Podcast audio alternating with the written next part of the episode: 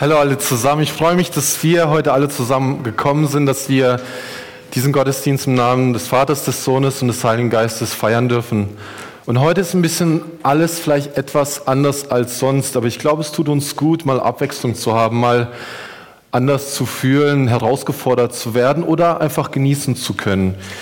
Und was jetzt das Video und das Theaterstück mit unserer Predigt oder mit dem Thema heute zu tun hat, das werden wir vielleicht in der Predigt heraushören oder äh, eine Antwort bekommen.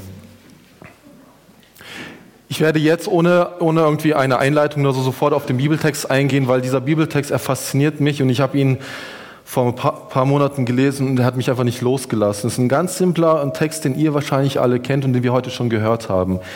Unser Bibeltext steht heute in Johannes 10, Vers 10. Wer mitlesen möchte, Johannes 10, Vers 10. Der Dieb kommt nur, um zu stehlen und zu schlachten und zu verderben. Ich bin gekommen, damit sie Leben haben und es in Überfluss haben. Es gibt so einige Stellen im Neuen Testament, in denen Jesus sagt, dass er gekommen ist. Und da spricht Jesus einige Male davon, dass er als der Sündenretter oder wie wir gehört haben, der Schlangentöterkönig gekommen ist und nicht so für gute, gerechte Leute, sondern gerade für die, die es brauchen. Und auch, dass er als Licht in diese Welt gekommen ist, damit jeder, der an ihn glaubt, nicht in der Finsternis bleibe. Und er ist für die gekommen, die ihn brauchen. Er ist gekommen, um den Willen des Vaters zu tun und Jesus ist auch gekommen für uns und will uns Leben geben. Und Jesus kommt in unser Leben, wie wir es vielleicht nicht erwarten, so wie heute der Gottesdienst mal anders ist. So kommt Jesus in unser Leben und er tut etwas in unserem Leben, wie wir es vielleicht nicht wollen. Und er gibt uns das, was wir vielleicht gar nicht von ihm erwartet haben. Während dem Studium bin ich öfters mit der Bahn gefahren und Leute oder ihr, die mit der Bahn fährt, die kennen es vielleicht, dass die Bahn im Durchschnitt zu 80, 90 Prozent zu spät kommt. Und da saß ich halt und habe versucht, ein guter Christ zu sein, sanftmütig zu sein und habe gewartet. Und dann ist mir ein Schild aufgefallen, ein Plakat, da stand drauf, ist Freedom just a state of mind? Also ist Freiheit nur ein Zustand meines Bewusstseins? Und es stand auf einer Plakatwand auf, auf die, an diesem Bahnhof auf einem weißen Hintergrund mit rotem Stift geschrieben und da war ein Zettel von der, oder so ein Fetzen von der Seite bis zu diesem Text hingerissen, so in der Art, ha, was ist das? Ist, ist Freiheit nur ein Zustand meines Bewusstseins? In Johannes 18, Vers 37 fragt Pilatus Jesus, ob er ein König wäre. Und Jesus antwortet ihm, du hast recht, ich bin ein König. Ich bin in die Welt gekommen, um für die Wahrheit Zeuge zu sein. Dazu bin ich geboren. Jeder, der auf der Seite der Wahrheit steht, hört auf meine Stimme. Jesus sieht sich klar auf der Seite der Wahrheit. Und Jesus spricht auch davon, dass er nicht auf die Welt gekommen ist, um Frieden auf der Welt zu schaffen, sondern wegen etwas anderem. Und an ein paar Stellen wie Matthäus 10, 34 und 35 will er sogar irgendwie Familien entzweien. Vater wird sich gegen Sohn erheben und andersrum. Und er hat Blinde sehend gemacht und gesagt, dass Sehende blind werden sollen. Und in dem Video haben wir heute gehört, dass Jesus kam, um als Schlangentöter uns zu erlösen. Also für uns Verlorenen was Neues zu schaffen, was komplett Neues, was unser Denken übersteigt. Und wenn man so die Verse aus der Bibel betrachtet und sie vergleicht und schaut, ha, was sagt da Jesus, klingen sie irgendwie so radikal und vielleicht sogar widersprüchlich. Warum bringt dieser Jesus, dieser Schlangentöter, nicht einfach Frieden auf diese Erde und macht so, dass wir ihn alle einfach als Wahrheit annehmen? Warum macht das Gott nicht? Er hat doch die Möglichkeit dazu. Was ist aber, wenn ich Wahrheit anders definiere als Jesus? Was ist, wenn Wahrheit für mich was anderes ist, als Jesus es vielleicht gesagt hat? Und vielleicht ist die Wahrheit, die ich lebe, nur ein Zustand meines Bewusstseins und geht nicht viel weiter darüber hinaus, wie ich denke. Also zumindest die Wahrheiten, die ich immer so angenommen habe. Und ich rede jetzt nicht von allgemeinen Wahrheit wie die Schwerkraft, die wir auf unserer Erde haben oder Dinge, die einfach hm, herausgefunden werden, zum Beispiel die Zustände vom Wasser oder so, sondern wirklich Dinge, die wir nicht so schnell festlegen können. Und Martin Luther hat mal gesagt, die Vernunft ist das größte Hindernis für den Glauben, weil es alles Göttliche ihr absurd scheint. Es scheint schwierig zu sein, das zusammenzubringen, was ich als Mensch verstehen kann und was ich vernünftig begreifen kann und das, was Gott in Jesus für uns ist. Das, was er tat und das, was er tun wollte und das, warum und wozu er gekommen ist. Für uns Menschen und für jeden Einzelnen. Und für uns Christen kommt Wahrheit aus der Bibel. Also Wahrheit finden wir für uns aus der Bibel und aus der Beziehung mit Jesus und Gott. Also die Wahrheit, die für unseren Alltag zählt, aber auch für die Ewigkeit. Und wenn man Johannes, das Johannesevangelium liest oder auch die anderen Evangelium, ist es so, dass Jesus entweder ein Wunder getan hat oder er hat eine Behauptung über sich aufgestellt, dass er der Sohn Gottes wäre. Und die meisten Leute haben ihn nicht verstanden. Sie haben nicht verstanden, was will dieser Mann. Viele Juden haben gedacht, ha, Jesus ist gekommen, um uns von den Römern zu befreien. Andere haben gedacht, er ist ein Spinner. Oder andere wurden sogar böse auf ihn. Und einige haben ihm gar nicht vertraut. Also die Leute wollten sich nicht für Jesus entscheiden. Aber Jesus hat sie mehr oder weniger dazu herausgefordert, sich entscheiden zu müssen. Er hat ihnen nicht die Möglichkeit gelassen, neutral zu bleiben. Weil das, was er gesagt hat, war radikal. Er hat Dinge getan, wie Blinde sehend machen und die Leute waren so darüber erstaunt und aufgeregt, weil dies vorher irgendwie noch keinem möglich gewesen war. Und da gibt es die Geschichte von Blinden, die Heilung von ihm, den, der, den Jesus geheilt hat. Und dieser wurde von den Pharisäern nicht so gut behandelt. Und er wurde sogar in Frage gestellt. Und dieser Blinde sprach dann zu den Pharisäern in Johannes 9 und sagte, das ist doch wirklich sonderbar, meinte der Mann. Er hat mich von meiner Blindheit befreit und ihr wisst nicht, woher er kommt. Wir alle wissen, dass Gott einen Sünder nicht erhört. Er hört den, der gottesfürchtig ist und das tut, was Gott will. Hat man denn, solange die Welt besteht, je schon gehört, dass jemand einen Blindgeborenen von seiner Blindheit befreit hat, geheilt hat? Wenn dieser Mann nicht von Gott käme, könnte er solche Dinge nicht tun. Und wir merken, Jesus hat herausgefordert. Jesus hat Leute nicht einfach gehalten, alles war Friede, Freude, Eierkuchen, sondern Jesus hat herausgefordert. Und er hat die Menschen damals vor eine Entscheidung gestellt, durch seine Worte und sein Tun. Und so, davon bin ich überzeugt, dass Jesus uns heute auch so begegnet. Er fordert uns auf und er gibt uns nicht die Chance, neutral zu bleiben.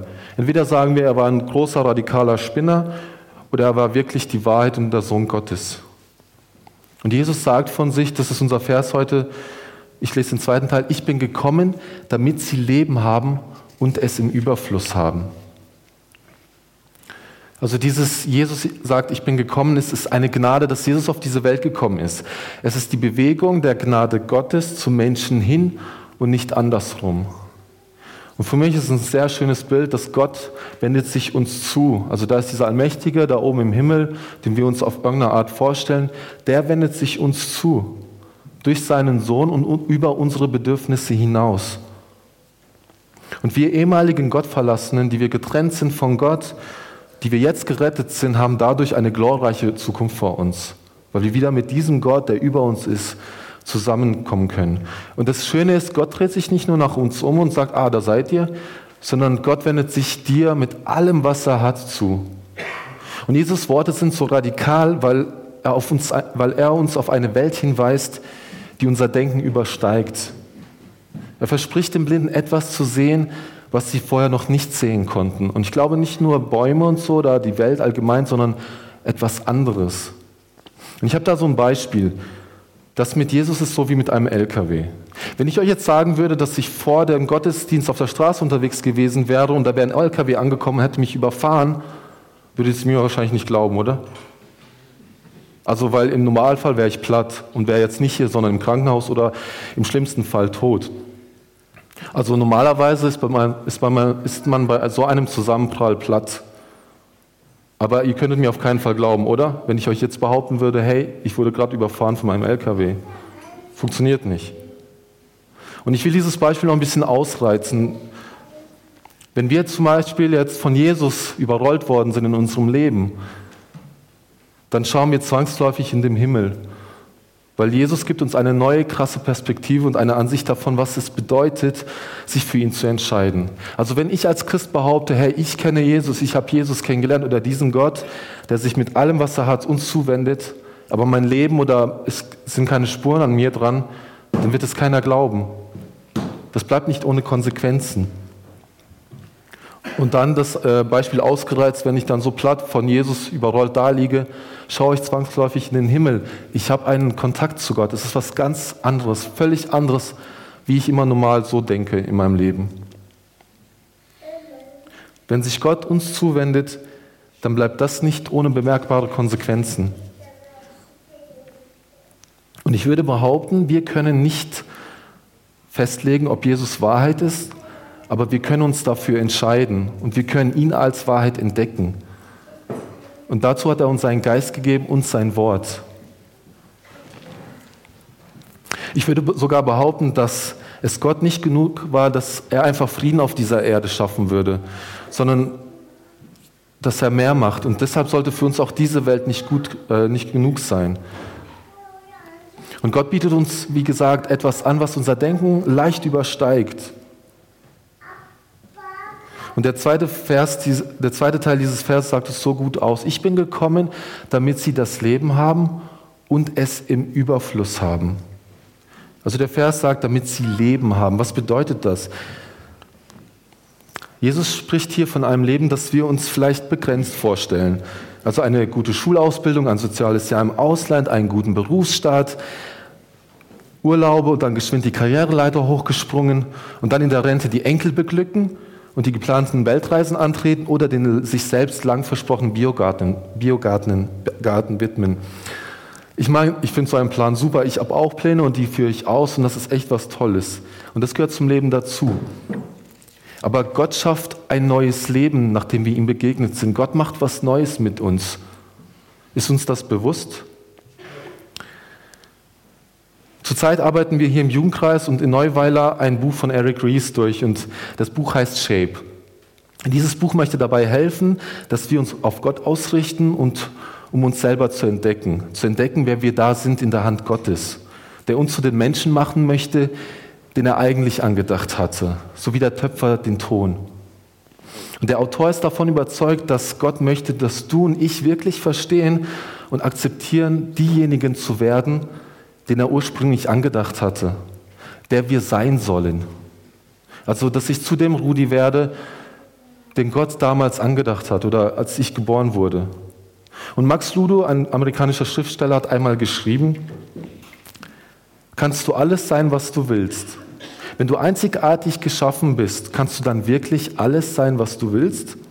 Wenn du keine Ahnung hast, wie man mit Zahlen umgeht, kannst du dann ein Buchhalter sein, wenn du es nicht liebst, im Dreck zu sein oder dir die Hände schmutzig zu machen, kannst du dann ein Bauer sein. Wenn du dich mit Kindern nicht so gut verstehst und keine Hingabe zu ihnen hast, kannst du dann ein Lehrer sein.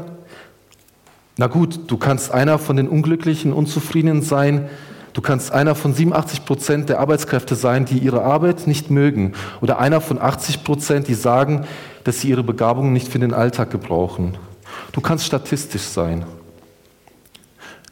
Natürlich ist diese Aussage von dem Amerikaner sehr radikal und sehr, vielleicht so sehr idealistisch.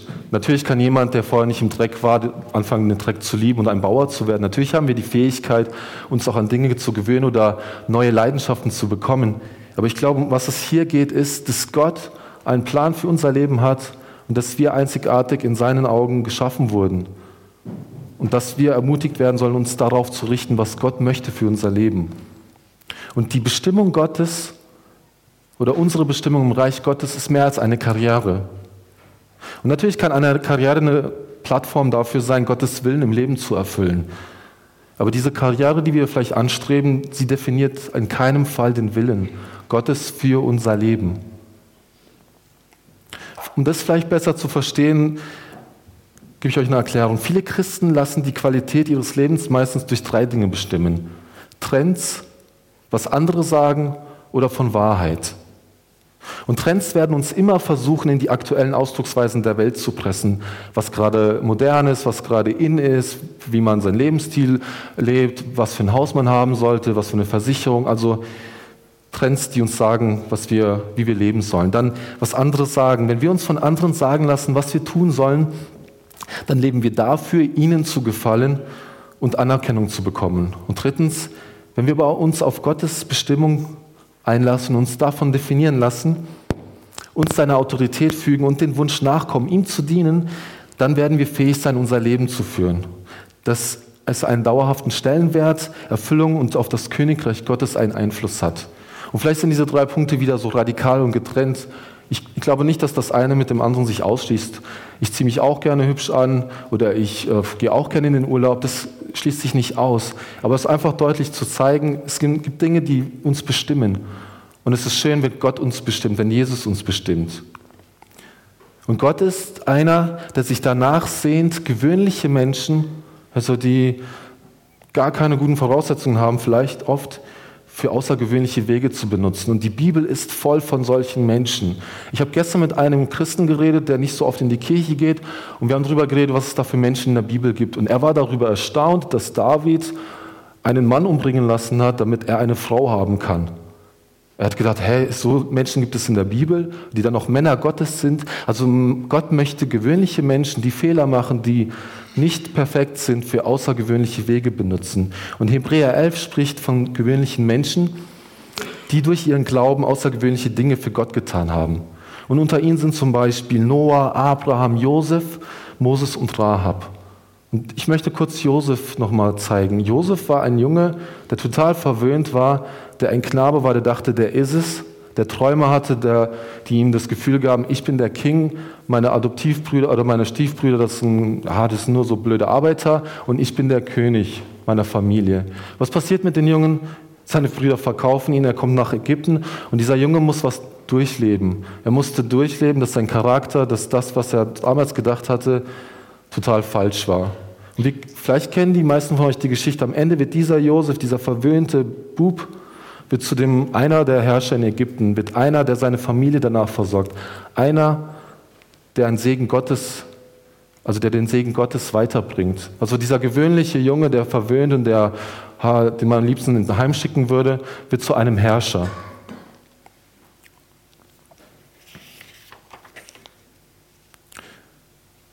Ich bin gekommen, damit sie das Leben haben. Jesus spricht von einem Leben, das mehr als unsere eigene Vorstellung ist. Und deshalb muss unser Leben ein Leben sein, das für das Sterben reicht. Ein Leben, das mir Gewissheit und Frieden gibt für das Sterben. Wo ich in Ruhe sterben kann, weil es Jesus gibt.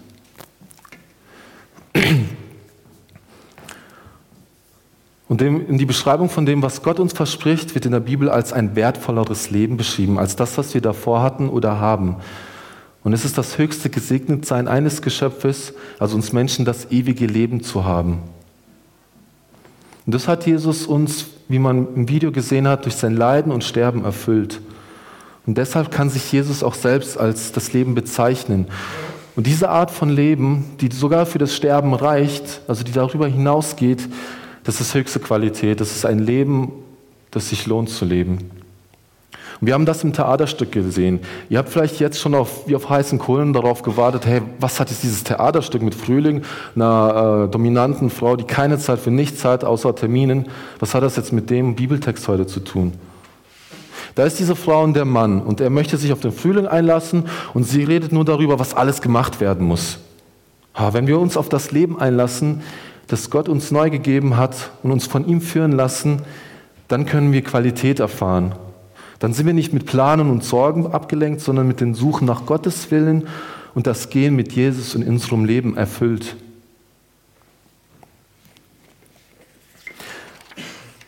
Der Mann wollte den Frühling einfach annehmen. Er wollte einfach diesen Frühling, der da gekommen ist, annehmen und es einfach tun. Die Frau brauchte aber einen Termin dafür. Wenn ich jetzt zum Beispiel auf der Straßenseite darauf warten würde, dass Gott mir den Weg zeigt, den er, den er für mich angedacht hat, dann würde ich wahrscheinlich lange darauf warten müssen. Gott hat uns ein Leben mit Qualität geschenkt. Und deshalb möchte ich euch ermutigen, verpasst nicht euer geniales Leben mit Gott, verpasst es nicht, dass dieses geniale Leben mit Qualität kommt und ihr das annehmen könnt. Um das vielleicht besser zu verstehen in einem Bild, Stellt ihr euch vor, ihr besitzt eine Nerf Gun. Das ist eine Pistole, mit der man weiche Kunststoffpatronen äh, abschießen kann. Und wir haben sie meistens während dem Studium, also wenn wir einen Ausgleich zum Lernen und zum vielen Lesen brauchten, haben wir das so in der Bib gespielt. Wir haben dann ab, uns abgeschossen und so. Und stellt ihr euch vor, das ist einfach so eine standard normale Nerfgun, wo man einmal draufschießt und eine Kugel rauskommt.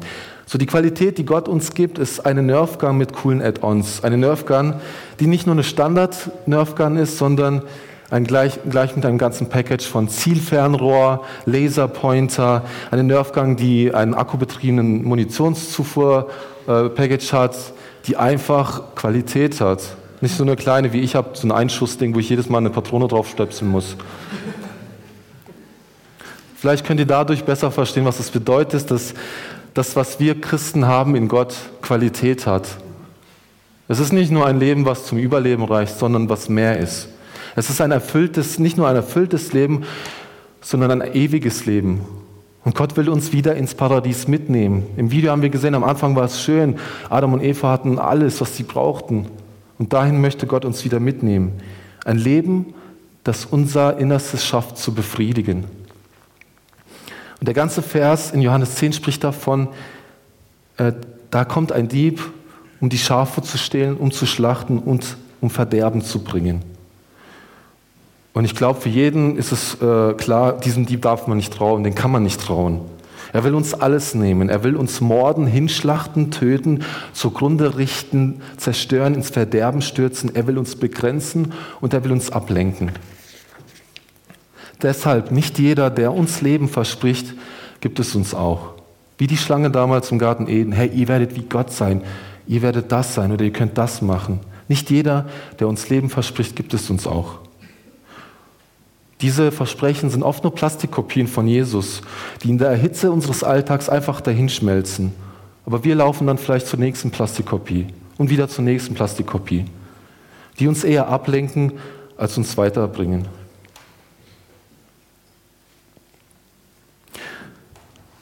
Und in dem Video haben wir ganz am Ende gesehen, dass wir in so einem Dilemma leben. Da ist noch die Schlange, die diese Welt da umringt hat, also die, wo es noch Böse und Kriege und das alles Schlechte gibt. Aber Jesus hat versprochen, dass das ein Ende haben wird. Auch wir Christen, die wir vielleicht im Alltag denken, oh, ich habe keine Lust mehr, es ist so anstrengend. Gott wird alles gut machen, Gott wird uns dahin führen, wo wieder Paradies sein wird. Wenn wir jetzt diesen Vers, Johannes 10, Vers 10b, weiter betrachten, spricht Jesus nicht nur davon, dass er uns ein Leben gibt, sondern ich bin gekommen, damit sie das Leben haben und es im Überfluss haben. Also erstmal verspricht Gott uns Qualität, ein Leben, was echt gut ist. Aber dann verspricht er jetzt auf einmal ein Leben im Überfluss, ein Leben mit Quantität. Das klingt doch nach einem Traum. Wer von euch hat schon mal mehr bekommen, als er verlangt hat oder für das er bezahlt hat? Also ich noch nicht. Meine Bank will zwar immer das Beste von mir, aber das ist mein Geld. Also eine Menge von etwas, die viel größer ist als der Bedarf, der vorhanden ist. Das gibt uns Gott. Ein Leben, das wir im Überfluss haben. Aber was hat man als Christ davon? Was bringt mir das? Was bedeutet Leben im Überfluss zu haben? Das könnt ihr vermutlich besser verstehen, wenn ich euch ein Beispiel erkläre oder sage. Du besuchst zum Beispiel einen Freund, von dem du gehört hast, dass es ihm gar nicht gut geht. Und in der Eingangshalle des Krankenhauses begegnet dir eine Krankenschwester und du bist schockiert, weil du hörst, dass, Leben, dass er in Lebensgefahr schwebt. Und nur für einen Blick gestattet man dir, in den abgedunkelten Raum zu gehen und du siehst diese bewusstlose Gestalt deines Freundes. Und ein Arzt steht am Bett und fühlt seinen Puls. Herr Doktor, erkundigst du dich ängstlich, ist noch Leben da? Ja. Gibt es noch Hoffnung? Nicht viel, aber solange noch Leben da ist, gibt es auch noch Hoffnung. Ist das Leben? Vielleicht bekommt durch dieses Beispiel das Wort Leben eine neue Bedeutung. Ich bin gekommen, damit Sie das Leben haben und es im Überfluss haben. Dieses Leben, was Gott uns versprochen hat, dieses mit Qualität und im Überfluss, das gehört uns jetzt. Und das ist nicht ein krankes Leben, keine bloße Existenz an Geräten angeschlossen, dass wir überleben, sterben und bei Gott sind, sondern dass der Überfluss besteht darin, dass wir nicht nur eine körperliche Existenz haben, nicht nur hier auf der Welt gut leben können, sondern wir haben auch eine geistliche Dimension. Gott verspricht uns einen Überfluss, der uns auch dann zusteht, wenn wir vielleicht körperlich krank sein sollten, wenn uns körperlich oder finanziell oder wie auch immer nicht gut geht. Gott hat uns da eine geistliche Ebene gegeben, wo wir Leben haben. Um vielleicht das nochmal besser zu verstehen, habe ich noch ein Kurzzeugnis von meinem Schwager. Einige von euch kennen es wahrscheinlich schon. Mein Schwager hatte nach seiner Konfirmation einen anderen Weg eingeschlagen, als seine Familie oder Gemeinde gut hieß. Er hatte seinen Schulabschluss abgebrochen und ist in die Drogenszene eingestiegen als Konsument und auch als Verkäufer. Und im Laufe seiner Karriere, Karriere da in der Drogenszene hatte er materialen Dingen eigentlich alles, das, was er brauchte, äh, gehabt. Geld, Macht und Frauen. Und trotzdem war er innerlich so leer und müde davon. Und nach ein paar besonderen Begegnungen mit Christen und dem Versuch, zu Gott zu kommen, fiel er trotzdem in sein altes Leben. Es hat sich nichts verändert. Er fiel zurück in sein gewähltes Leben. Und eines Nachts an einer Bushaltestelle, da veränderte Gott einfach sein Leben. Und mein Schwager hatte damals nur noch Splitter in sein, seines Lebens in seinen Händen. Er hatte eigentlich gar nichts, was er vorbringen konnte. Und dennoch fand Gott ihn und führte ihn zu seinem Weg. Heute ist mein Schwager Vater von vier Kindern und Mann meiner Schwester, die glücklich ist. Also sie sagt, sie ist glücklich. Ich glaube ihr. Und mittlerweile arbeitet er in einer Schule für schwer erziehbare Kinder. Josef und danach der Herrscher über Ägypten, ähnlich zu meinem Schwager vielleicht. Und ist jetzt auch ehrenamtlicher Jugendleiter in meiner alten Heimatgemeinde. Und jedes Mal, wenn ich ihn frage, ob er sein altes Leben vermisst, sagt er, dass er für nichts dahin zurück will. Und das klingt jetzt schön nach einer Erfolgsstory oder so. Aber ich glaube, er will nicht dahin zurück, weil es ihm vermutlich besser jetzt geht, sondern weil er sich auf seine Berufung im Reich Gottes konzentriert und so glücklich ist, wie es keine Droge oder Lebensstil ihm geben kann. Die Qualität seines Lebens hat sich nicht nur dadurch verbessert, dass er die Sucht abgeben konnte, sondern es hat auch einen Überfluss gewonnen. Er hat nicht nur äh, eine Reha gemacht oder ist trocken geworden und hat seine Schulausbildung oder so fertig gemacht, sondern der Überfluss bestand auch darin, dass er eine Familie gegründet hat, dass er ehrenamtlicher Leiter bei uns in der Gemeinde ist und dass er jetzt in einer Schule für schwer erziehbare Kinder arbeitet. Gott hat ihn darüber hinaus gesegnet. Und das sind jetzt vielleicht auch materielle Dinge, aber das, was da passiert ist in seinem Leben, sind auch geistliche Ebenen. Mein Schwager hat sich darauf eingelassen, diese Dinge in Angriff zu nehmen, weil er wusste, dass Gott ihn befähigt, weil er wusste, da ist eine Berufung für mich in meinem Leben.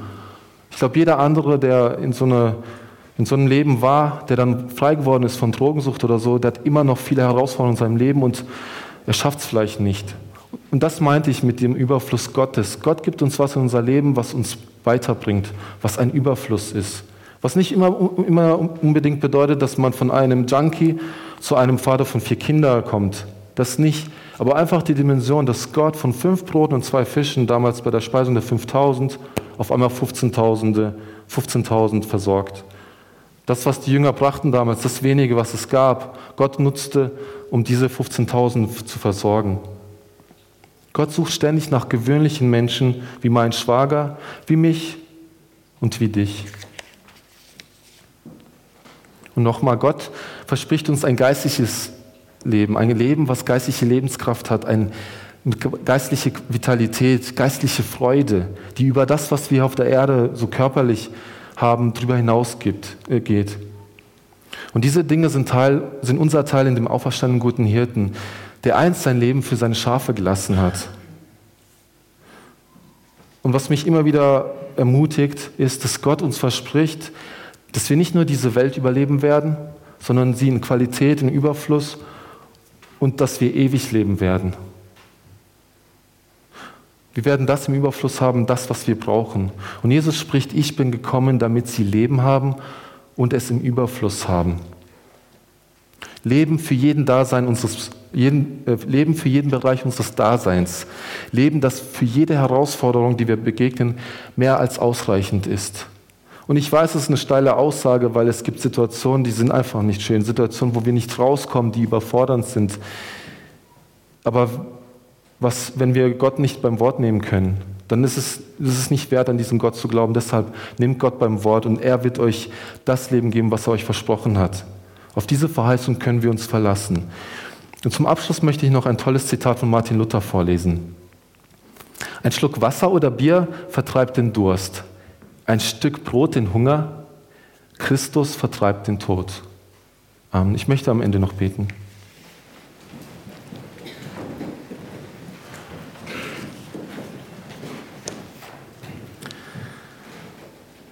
Danke, Vater, für diesen schönen, herrlichen Tag, der so wie Frühling sich anfühlt. Und ich danke dir, dass du gekommen bist, um uns das Leben zu geben und auch ein Leben in Überfluss. Und vielleicht ein Leben, was wir uns nicht immer so vorstellen, aber ein Leben, dass es sich lohnt zum Sterben. Und Ich bitte dich, dass du uns begleitest in unserem Alltag, dass du uns mitnimmst in deine Welt und dass du uns deine Wahrheit gibst, die wir immer mehr begreifen dürfen. Danke dir, dass du uns segnest, dass du uns ausstattest mit den Dingen, die wir brauchen für unser Leben. Ich danke dir, Gott, dass du gekommen bist, dass du uns auf die Erde deinen Sohn geschickt hast und dass du einfach Gnade gibst, damit wir wieder zurückkommen können zu dir und unserem Sinn im Leben einfach Erfüllung geben können. Ich danke dir, dass du gewöhnliche Menschen wie mein Schwager, wie mich, wie andere Menschen einfach nutzt, um Außergewöhnliches zu machen, um zu zeigen, dass du für jeden gekommen bist. Danke dir dafür. Amen.